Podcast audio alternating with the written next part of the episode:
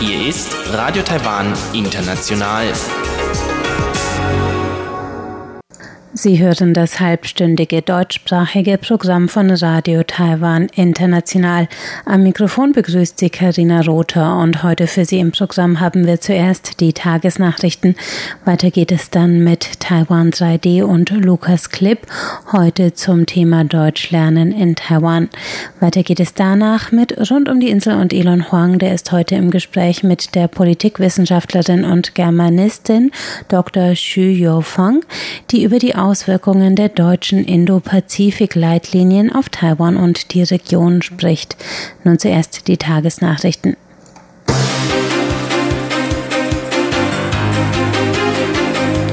Sie hören die Tagesnachrichten von Radio Taiwan International. Die wichtigsten Meldungen. Erdbeben der Stärke 6,7 erschüttert Nordtaiwan. Präsidentin Welt steht vor Wahl zwischen Freiheit und Diktatur und AFP mit taiwanischem Menschenrechtspreis ausgezeichnet. Die Meldungen im Einzelnen. Um 21.19 Uhr hat sich heute ein Erdbeben der Stärke 6,7 auf der Richterskala in Nord-Taiwan ereignet. Das Zentrum des Bebens lag in 76 Metern Tiefe vor Taiwans Ostküste, 27 Kilometer vom Sitz der Kreisregierung Ilan entfernt. Zu spüren war das Beben im Großraum Taipei sowie in Ilan und Hualien in Ost-Taiwan und Taoyuan, Hsinchu, Nantou, Miaoli, Yunlin und Jiai in Mittel-Taiwan. Zum Zeitpunkt des Redaktionsschlusses lagen noch keine weiteren Meldungen über verletzte oder sonstige Auswirkungen des Bebens vor. In einer Rede auf Einladung der amerikanischen Denkfabrik Hudson Institute hat Präsidentin Tsai Ing-wen ihre Position zu den Taiwan-Straßenbeziehungen klargemacht. In einer Videobotschaft sagte Tsai im Rahmen der Jahresabschlussfeier des konservativen Thinktanks, dass die Welt erneut vor der Entscheidung zwischen Freiheit und Diktatur stünde. Sie verwies auf die zunehmende Militarisierung des südchinesischen Meeres, das Ende der Freiheitsrechte in Hongkong und die Unterdrückung von Religion Religionsfreiheit und Menschenrechten in Xinjiang, Tibet und anderen Teilen Chinas. Taiwan sei dagegen bereit, die Erfahrungen seiner Demokratisierung mithilfe internationaler Partner nach Asien hinauszutragen. Sie verwies auch auf Schritte ihrer Regierung zur Stärkung der nationalen Verteidigung. Tsai sagte, die Taiwaner wollten nicht in anhaltenden Konflikt mit China stehen. Sie seien aber bereit, für ihre Freiheit und Selbstbestimmung einzutreten. Laut der Präsidentin seien gegenseitiger Respekt und eine Begegnung auf Augenhöhe die Voraussetzungen für eine Zusammenarbeit beider Seiten, in der gemeinsam eine Grundlage für friedliche Koexistenz geschaffen werden müsse. Die Taiwan Stiftung für Demokratie hat anlässlich des Internationalen Tags der Menschenrechte zum 15. Mal den jährlichen Preis für Demokratie und Menschenrechte verliehen. In diesem Jahr wurde die NGO Asia Pacific Forum of National Human Rights Institutions APF für ihre Leistung in 14 Jahren Menschenrechtsnetzwerkarbeit ausgezeichnet. In einer Videobotschaft gratulierte Präsidentin Tsai Ing-wen der Organisation, die ihren Hauptsitz in Australien hat. Tsai sagte, die APF habe zur Verankerung der Idee von Menschenrechten in der Region beigetragen. Die Organisation helfe zudem Taiwan, sich in der Menschenrechtsarbeit mit internationalen Partnern zu vernetzen. Taiwan wolle eine aktive Rolle in der weltweiten Förderung von Menschenrechten spielen und könne mit seiner einzigartigen Erfahrung einen wichtigen Beitrag leisten, so die Präsidentin. Das Repräsentantenhaus der USA hat vor wenigen Tagen für einen Verteidigungshaushalt NDAA für 2021 gestimmt, der mehrere für Taiwan vorteilhafte Punkte enthält. Das sagte heute das Außenministerium. Der Gesetzestext betont den Taiwan Relations Act als Grundlage der taiwanisch-amerikanischen Beziehungen, sieht weiterhin gemeinsame Militärübungen und einen Ausbau von Besuchen von offiziellen Verteidigungsbeauftragten vor. Zudem soll die Kooperation im Bereich Medizinsicherheit gefördert werden. Um gültig zu werden, muss das Verteidigungsgesetz für 2021 als nächstes durch den Senat beschlossen werden. Ein Sprecher des Außenministeriums begrüßte das Gesetz und sagte, man werde die weiteren Entwicklungen aufmerksam verfolgen. Radio Taiwan International strahlt bald wieder ein tägliches Programm in koreanischer Sprache aus. Nachdem das koreanische Kurzwellenprogramm 2005 vorerst eingestellt wurde, geht die Redaktion am 13. Dezember wieder auf Sendung. Bereits seit 2018 ist die koreanische Redaktion online vertreten. Bei der heutigen Eröffnungszeremonie wurden die historischen und kulturellen Gemeinsamkeiten zwischen Taiwan und Südkorea betont. So wurden beide Länder von Japan kolonialisiert und kämpften für ihre Demokratisierung. Laut dem Vertreter Südkoreas in Taiwan kamen im Jahr 2019 1,2 Millionen Südkoreaner nach Taiwan. Etwa genauso viele Taiwaner besuchten Südkorea. Zudem betrug das Handelsvolumen zwischen Taiwan und Korea im Jahr 2019 35 Milliarden US-Dollar. Taiwan und Saudi-Arabien haben am 2. Dezember in Riyadh, Saudi-Arabien, ein Abkommen zur Vermeidung von Doppelbesteuerung unterzeichnet. Das gab das Außenministerium heute bekannt. Es ist das 34. solche Abkommen, das Taiwan mit einem anderen Land eingeht und das erste Doppelsteuerabkommen mit einem Staat des Mittleren Ostens. Ziel ist es, gegenseitige Investitionen, Handel und Kulturaustausch durch den Wegfall finanzieller Hürden zu fördern, sagte die Sprecherin des Außenministeriums Joanne O. Taiwans Regierung wolle in den kommenden Jahren den islamischen Markt weiter erschließen, so O, und habe im vergangenen Jahr bereits durch mehrere bilaterale Veranstaltungen die Wirtschaftsbeziehungen mit Saudi-Arabien verstärkt. Das Epidemie-Kommandozentrum hat heute vier neue importierte Corona-Infektionen bestätigt. Zudem zerstreuten die Experten Vermutungen, ein kürzlich gemeldeter Fall könnte sich in Taiwan angesteckt haben. Bei den jüngsten Erkrankten handelt es sich um eine Indonesierin und drei Philippiner, die zur Arbeit nach Taiwan eingereist waren. Die Zahl der in Taiwan verzeichneten Corona-Infektionen liegt damit bei 725. 632 davon werden als Ansteckungen im Ausland aufgeführt. Fall 639 hatte zuletzt zu Spekulationen in den Medien geführt, ob die Ansteckung im Quarantänehotel stattgefunden haben könnte. Der aus China eingereiste Taiwaner hatte erst zwölf Tage nach seiner Einreise am 22. November Krankheitssymptome bemerkt. In Taiwan ist es laut CECC seit über 200 Tagen zu keiner lokalen Übertragung des Virus mehr gekommen. Das CECC untersuchte den Fall und legte heute sein Ergebnis vor. Der Patient habe während seiner 14-tägigen Quarantäne keinen Kontakt mit anderen Bewohnern des Hotels gehabt und sein Zimmer nicht verlassen. Die Corona-Tests der 14 Angestellten des Quarantänehotels seien alle negativ ausgefallen. Die Experten vermuten, dass der Mann beim Essen in einem Restaurant im Flughafen Shanghai direkt vor seinem Abflug mit dem Virus in Kontakt gekommen sein könnte. Kommen wir zur Börse. Der TAIEX hat heute mit 140 Punkten oder 0,98 Prozent im Plus geschlossen. Das bedeutet einen Endstand von 14.249 Punkten und ein Handelsvolumen von 304 Milliarden Taiwan-Dollar. Umgerechnet sind das 10,8 Milliarden US-Dollar. Nun folgt das Wetter.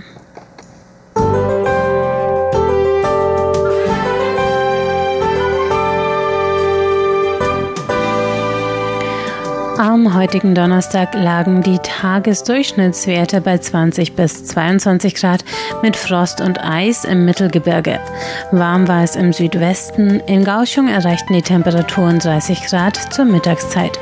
Mitunter starke Schauer gab es heute an der Nordküste mit einer Regenfront, die sich von Nord nach Mitteltaiwan ausbreitete. Morgen Freitag halten sich die Regenwolken trocken und bewölkt, bleibt es nur im Südwesten von Pingtung bis Taichung. Die Werte liegen zwischen 19 und 23 Grad, im Süden bis zu 27 Grad.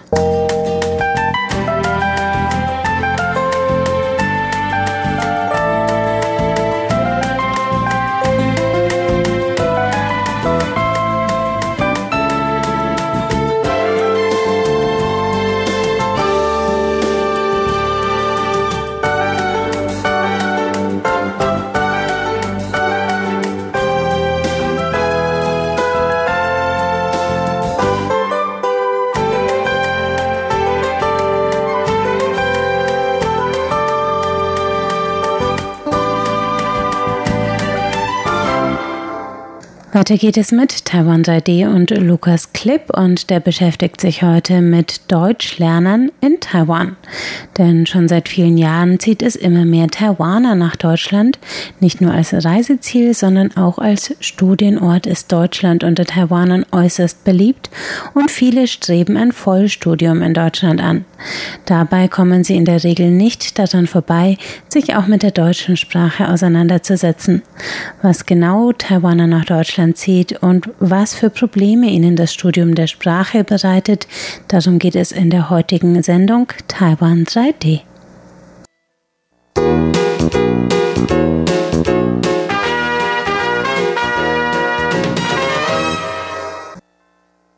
Obwohl Deutschland und Taiwan keine diplomatischen Beziehungen miteinander unterhalten, sind die beiden Länder durch wirtschaftliche, kulturelle und wissenschaftliche Beziehungen eng miteinander verbunden. Deutschland ist für Taiwan der bedeutendste Handelspartner in der Europäischen Union und in Taiwan finden sich zurzeit ca. 300 deutsche Unternehmen. Auch bestehen über 200 Partnerschaften zwischen Universitäten und Forschungseinrichtungen Deutschlands und Taiwans. Unter den jungen Menschen Taiwans scheint also ein reges Interesse an Deutschland zu bestehen.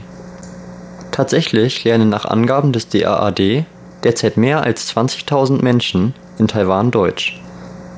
Die Zahl taiwanischer Studierender in Deutschland habe sich zwischen 2007 und 2017 mehr als verdoppelt und die Zahl der Visaanträge für Studienaufenthalte sogar verdreifacht.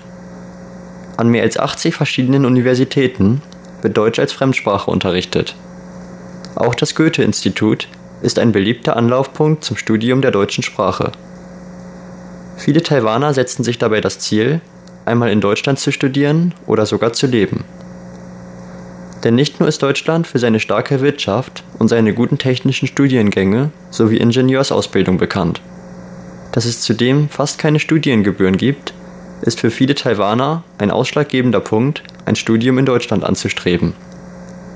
In Taiwan muss man nämlich oft umgerechnet mehrere tausend Euro Studiengebühren pro Semester zahlen, was sich viele Taiwaner bei dem sehr niedrigen Stundenlohn von umgerechnet oft unter 5 Euro sowie nur stark begrenzter Verfügbarkeit von Stipendien einfach nicht leisten können.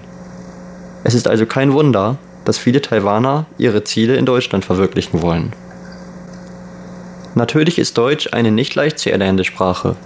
Vor allem asiatische Studenten tun sich oft schwer damit, die ungewohnten Laute wie das deutsche R und die komplizierte Grammatik zu meistern. Im Chinesischen gibt es nämlich weder Nomenartikel noch Konjugation von Verben oder Deklination von Nomen. Auch das Leben in Deutschland unterscheidet sich stark vom taiwanischen Alltag. Und dass man am Sonntag nicht einkaufen gehen kann, ist nur eines von vielen Dingen, an die man sich als Taiwaner in Deutschland erstmal gewöhnen muss. Eine Ausnahme bietet vielleicht die Schweinshaxe. Die findet sich nämlich in beiden Ländern. Was genau haben Taiwaner denn nun für einen Eindruck von Deutschland und der deutschen Sprache? Um mir zumindest einen kleinen Einblick darin zu verschaffen, wie Taiwaner über Deutsche denken, habe ich eine taiwanische Studentin interviewt, die an der NTNU, der National Taiwan Normal University, Deutsch studiert.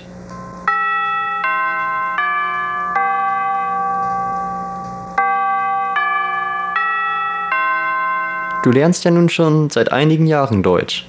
Was war deine ursprüngliche Motivation, Deutsch zu lernen? Der Grund, warum ich Deutsch lerne, ist, dass ich einen Bekannten habe, der mir, als er in Deutschland war, erzählt hat, dass das Studium der deutschen Sprache sehr interessant sei. Deshalb habe ich mich dazu entschlossen, auch Deutsch zu lernen. Deutsch ist ja nicht gerade eine einfache Sprache. Was findest du, war bisher die größte Schwierigkeit am Deutschlernen? Ich denke, das Schwierigste am Erlernen der deutschen Sprache ist die Grammatik. Ich finde die deutsche Grammatik wirklich kompliziert. Verglichen mit dem Englischen denke ich, dass ein großer Unterschied die Wortreihenfolge in Sätzen ist, weil sich diese oft von der im Englischen unterscheidet. Es gibt auch andere Stellen, die anders als im Englischen sind. Zum Beispiel beim Präteritum im Deutschen werden manche Verben in zwei Wörter gespalten und eines der Wörter am Ende des Satzes platziert. Als ich gerade erst angefangen hatte, Deutsch zu lernen, fand ich es sehr schwierig, mich an diese getrennten Verben zu gewöhnen. Ein weiterer Punkt sind die drei Geschlechter bei den deutschen Nomen. Die muss man alle auswendig lernen. Das fand ich am Anfang meines Studiums auch nicht einfach. Und bist du mal nach Deutschland gereist? Falls ja, was hast du dort für einen Eindruck von Deutschland gewonnen? Hast du zum Beispiel auch Kulturschocks erlebt? Ja, ich war mal als Austauschstudentin in Deutschland. Zu Beginn des Semesters fiel mir dort auf, dass meine Klassenkameraden alle sehr fleißig sind. Nach dem Unterricht hatten wir oft noch ein Seminar und meine Klassenkameraden haben sich alle fleißig auf den nächsten Unterricht vorbereitet. Das war ich aus Taiwan nicht so gewohnt. Deutsche machten auf mich den Eindruck, im Hinblick auf Studium sehr gewissenhaft zu sein. Das war einer meiner ersten Eindrücke von Deutschland. Was Kulturschocks angeht, muss ich sagen, dass ich keine wirklichen Kulturschocks erlebt habe. Eine Sache, die mir jedoch aufgefallen ist, ist, dass obwohl viele Menschen sagen, dass in Deutschland Wert auf Pünktlichkeit gelegt wird, es durchaus auch Fälle gibt, in denen Deutsche nicht so pünktlich sind. Die Deutsche Bahn zum Beispiel verspätet sich ja recht oft. Ja, da hast du recht. Und was denkst du, ist einer der größten Unterschiede zwischen der deutschen und taiwanischen Kultur? Ich denke, der größte Unterschied zwischen der deutschen und taiwanischen Kultur ist die Einstellung zur Schulausbildung. In Taiwan gibt es eine feste Schullaufbahn, die die meisten Menschen als selbstverständlich betrachten. Nach der Grundschule geht man zur Mittelschule, dann zur Oberschule, danach macht man seinen Bachelor und dann seinen Master. Es gibt nicht wirklich Möglichkeiten, aus diesem System auszubrechen. Natürlich kann man statt zur Universität zu gehen auch direkt nach Arbeit suchen. Doch wenn man sich entscheidet zu studieren, so gibt es die Ansicht, je schneller man sein Studium abschließt und anfängt zu arbeiten, desto besser ist es. In Deutschland wiederum ist die Denkweise verbreitet, dass man nicht unbedingt so schnell wie möglich nach einer Arbeit suchen muss. Außerdem ist es nicht so schlimm, wenn man zum Beispiel während seines Studiums einen Job findet, den man man machen möchte und deshalb das Studium zeitweise unterbricht oder in der Mitte abbricht. Sowas wird in Deutschland in der Regel verziehen. Ich denke, hier liegt bei beiden Ländern ein sehr großer Unterschied in der Einstellung zur Ausbildung.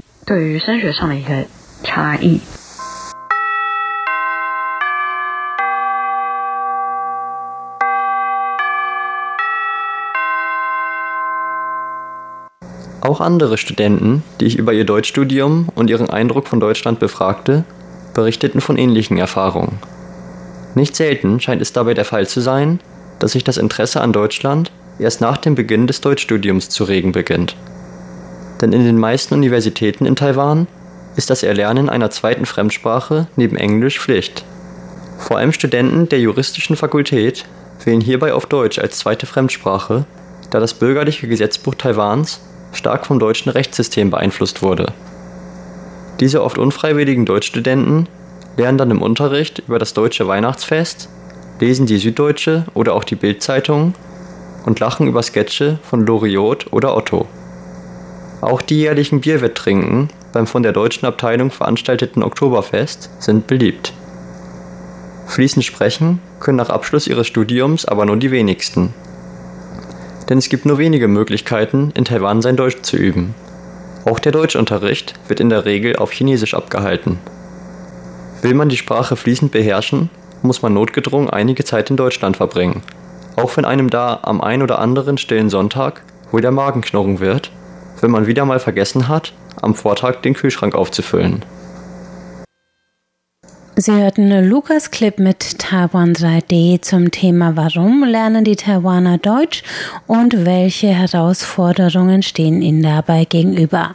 Nach einem kurzen Zwischenspiel geht es hier gleich weiter mit rund um die Insel.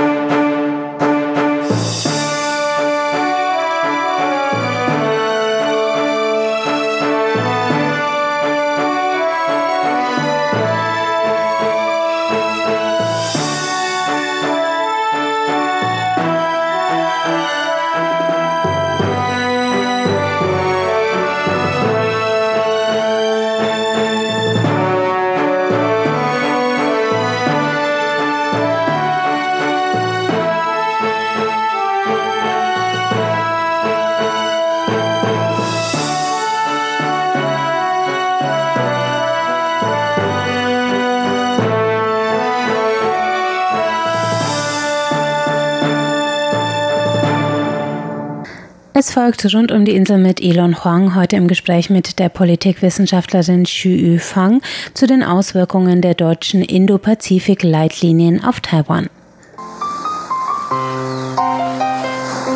Rund um die Insel. Herzlich willkommen zu der heutigen Ausgabe von Rund um die Insel. Heute im Studio bei mir ist Frau Dr. Xu Fang. Politikwissenschaftlerin und Germanistin, die derzeitig als Dozentin an der Suzhou-Universität hier in Taipei tätig ist. Dr. Xu war vor kurzem im taiwanischen Außenministerium, um dort einen Vortrag über Deutschlands Indo-Pazifik-Leitlinien zu halten.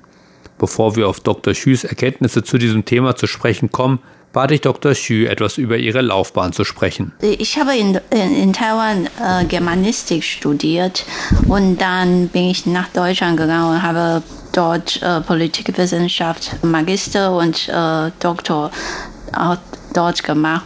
Und danach habe ich so für ein Jahr an, an Universität Würzburg äh, gearbeitet und dann bin ich nach Taiwan zurückgekommen und jetzt bin ich hier.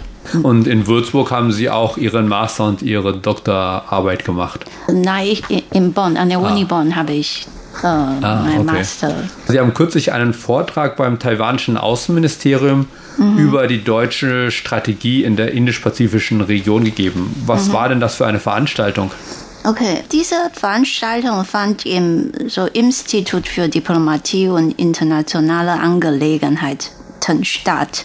Und das ist ein Institut, also ein Ausbildungsinstitut für das Außenministerium, gedacht, wo die Diplomaten ausgebildet werden. Mhm. Und die Veranstaltung wurde zusammen mit dem EU Center in Taiwan organisiert. Ja. Das wird von der Europäischen Kommission, glaube ich, unterstützt. Und äh, der Vizedirektor Professor Zhang Tailing, er hat, hat mich gefragt, ob ich Interesse habe, mich mit der Indo-Pazifik-Leitlinien äh, zu beschäftigen. So, und deswegen habe ich zusammen mit zwei, weiter, äh, zwei anderen Professoren dort über die Indo-Pazifik-Strategie von manchen europäischen Staaten ge gesprochen. Mhm. Mhm. Und Sie haben sich speziell mit der deutschen Strategie beschäftigt? Ja, das war mein Thema mhm. dort. Mhm. Welche Erkenntnisse haben Sie denn über die deutsche Strategie erhalten? Und hat sich vielleicht irgendwas verändert zu früher? Ja, Vielleicht sollte ich zuerst erwähnen, wie das, wann das entstanden mhm. ist, weil der Zeitpunkt ist auch, finde ich schon interessant. Die Bundesregierung hat am 2. September eine Leitlinie zur Indo-Pazifik beschlossen und vorgestellt. Und eigentlich, das äh, Indo-Pazifik ist ein äh, künstlich definierter Raum. Das ist, es, das ist nicht äh, historisch zusammengewachsen. Und allein der, der Name, so Indo-Pazifik, sagt schon was aus, dass denn es gab den Begriff äh, vorher eigentlich nicht. Deutschland hat äh, bis, bis dahin immer äh, nur von, nur von Asien-Pazifik gesprochen, nicht von Indo-Pazifik.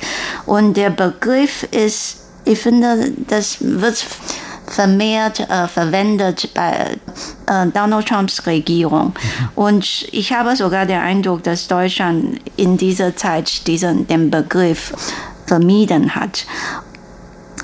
Aber was wir heute unter Indo-Pazifik-Strategie verstehen, ist sehr stark von, der, von den USA geprägt. Diese Strategie hat sich vor allem als eine Reaktion auf die chinesische Expansionsversuche äh, herauskristallisiert. Und man wollte so mit den, mit den äh, Verbündeten in dieser Region, wie, wie zum Beispiel Japan, Indien, Australien, enger, so sicherheitspolitisch enger zusammenarbeiten. Und ihr Ziel ist, die so Bewegungsfreiheit auf den Seewege zu schützen Und so Deutschland betont sehr stark das zweite Ziel, eine regelbasierte internationale Ordnung zu schaffen. Und ähm, durch diese Region passiert ein beachtlicher Anteil der Handelsgüter der Welt. Und aber gleichzeitig ist diese Region sehr konfliktbeladen. Und zum Beispiel mit dem Bau der künstlichen Insel China im südchinesischen Meer und, und die Konflikte mit den Nachbarländern ist jetzt, glaube ich, sehr deutlich geworden. Und und deswegen haben die viele Länder jetzt die Notwendigkeit gesehen, äh, sich in dieser Region stärker zu engagieren. Und deswegen mit den eigenen Indo-Pazifik-Leitlinien erklärt Deutschland eigentlich seine Bereitschaft, sich auch in diese strategischen Bündnisse an, anzuschließen. Und was glauben Sie, welche Auswirkungen hat diese Strategie auf Taiwan? Ich glaube, weil die Bundesregierung wollte den, den Eindruck vermeiden, dass sie äh, China als Feind da so unter dieser Strategie zu darzustellen, weil China natürlich ein sehr wichtiger Handelspartner für, für Deutschland und auch für die EU und wird auch so bleiben. Aber ich finde, es ist nicht zu übersehen, dass Deutschland inzwischen die Bedrohung durch China ernster wahrnimmt. Mhm. Und das wird aus taiwanesischer Sicht natürlich äh, ist, ist erfreulich zu sehen, dass, dass Deutschland jetzt diese Bedrohung ernster wahrnimmt. Und weil ich glaube, seit der Corona-Krise und dieser Desinformationspolitik Chinas in Europa ist die Stimmung in Deutschland gegenüber China insgesamt kritischer geworden. Das, darüber haben wir auch besprochen. Aber in dieser Leitlinie spricht Deutschland auch von so autoritären äh, Akteure, die die Zivilgesellschaft mit falschen Fakten manipulieren möchten. Mhm. Und ich glaube, das ist, obwohl sie haben den Namen nicht genannt, aber ich glaube, das ist sehr deutlich. Sehr offensichtlich, ja, wer damit gemeint ja, ist. Ja, ja, wer da, damit gemeint ist. Glauben Sie, Deutschland wird in Zukunft vielleicht ein bisschen offener für Taiwan sich aussprechen? Ich finde, äh, leider ist in dieser Leitlinien wurde Taiwan äh, kein einziges Mal erwähnt. Mhm. Äh, aber das muss nicht heißen, dass Taiwan äh, keine Rolle ähm, bei dieser Strategie keine Rolle spielen wird weil die, die Verteidigungsministerin Kam Karrenbauer hat auch bei einem Interview äh, gesagt, dass wenn, wenn China durch die militärische Methode Taiwan-Frage lösen möchte, ist es zum Scheitern verurteilt. Und ich glaube, das war schon ein sehr starkes Signal für, an, an Taiwan und ich habe, glaube ich, noch nie so deutliche Signal ge mhm. gehört von, von deutscher Seite. Und deswegen denke ich, dass Taiwan kann wahrscheinlich durchaus mit Deutschland so in diesem Bereich, weil Sicherheit politisch wahrscheinlich auch äh, enger zusammenarbeiten. Und jetzt bei dieser Vorstellung oder bei diesem Seminar des Außenministeriums, mhm. was war denn so das Feedback der Teilnehmer? Wie wird die deutsche Strategie dort beurteilt? Ich glaube, die Diplomaten bei uns, sie möchten mehr wissen da, darüber, ob Deutschland tatsächlich damit ernst gemeint ist. Das ist das Thema, das sie kümmern.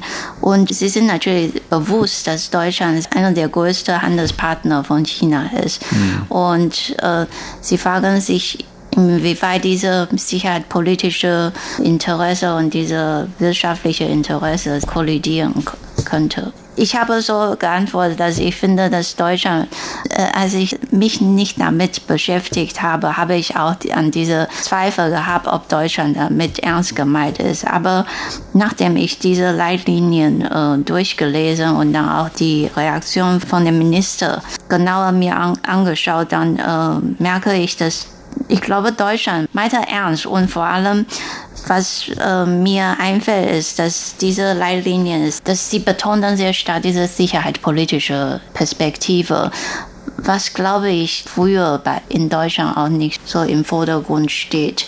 Sagt Dr. Schü zu den neuen Indo-Pazifik-Leitlinien der Bundesrepublik Deutschland. Eine etwas längere Ausgabe dieses Interviews gibt es auf unserer Webseite unter der Vorschau für dieses Programm zu finden. Hören Sie doch dort noch einmal rein. Und damit verabschiede ich mich. Am Mikrofon war Ilon Huang. Vielen Dank fürs Zuhören. Das war das deutschsprachige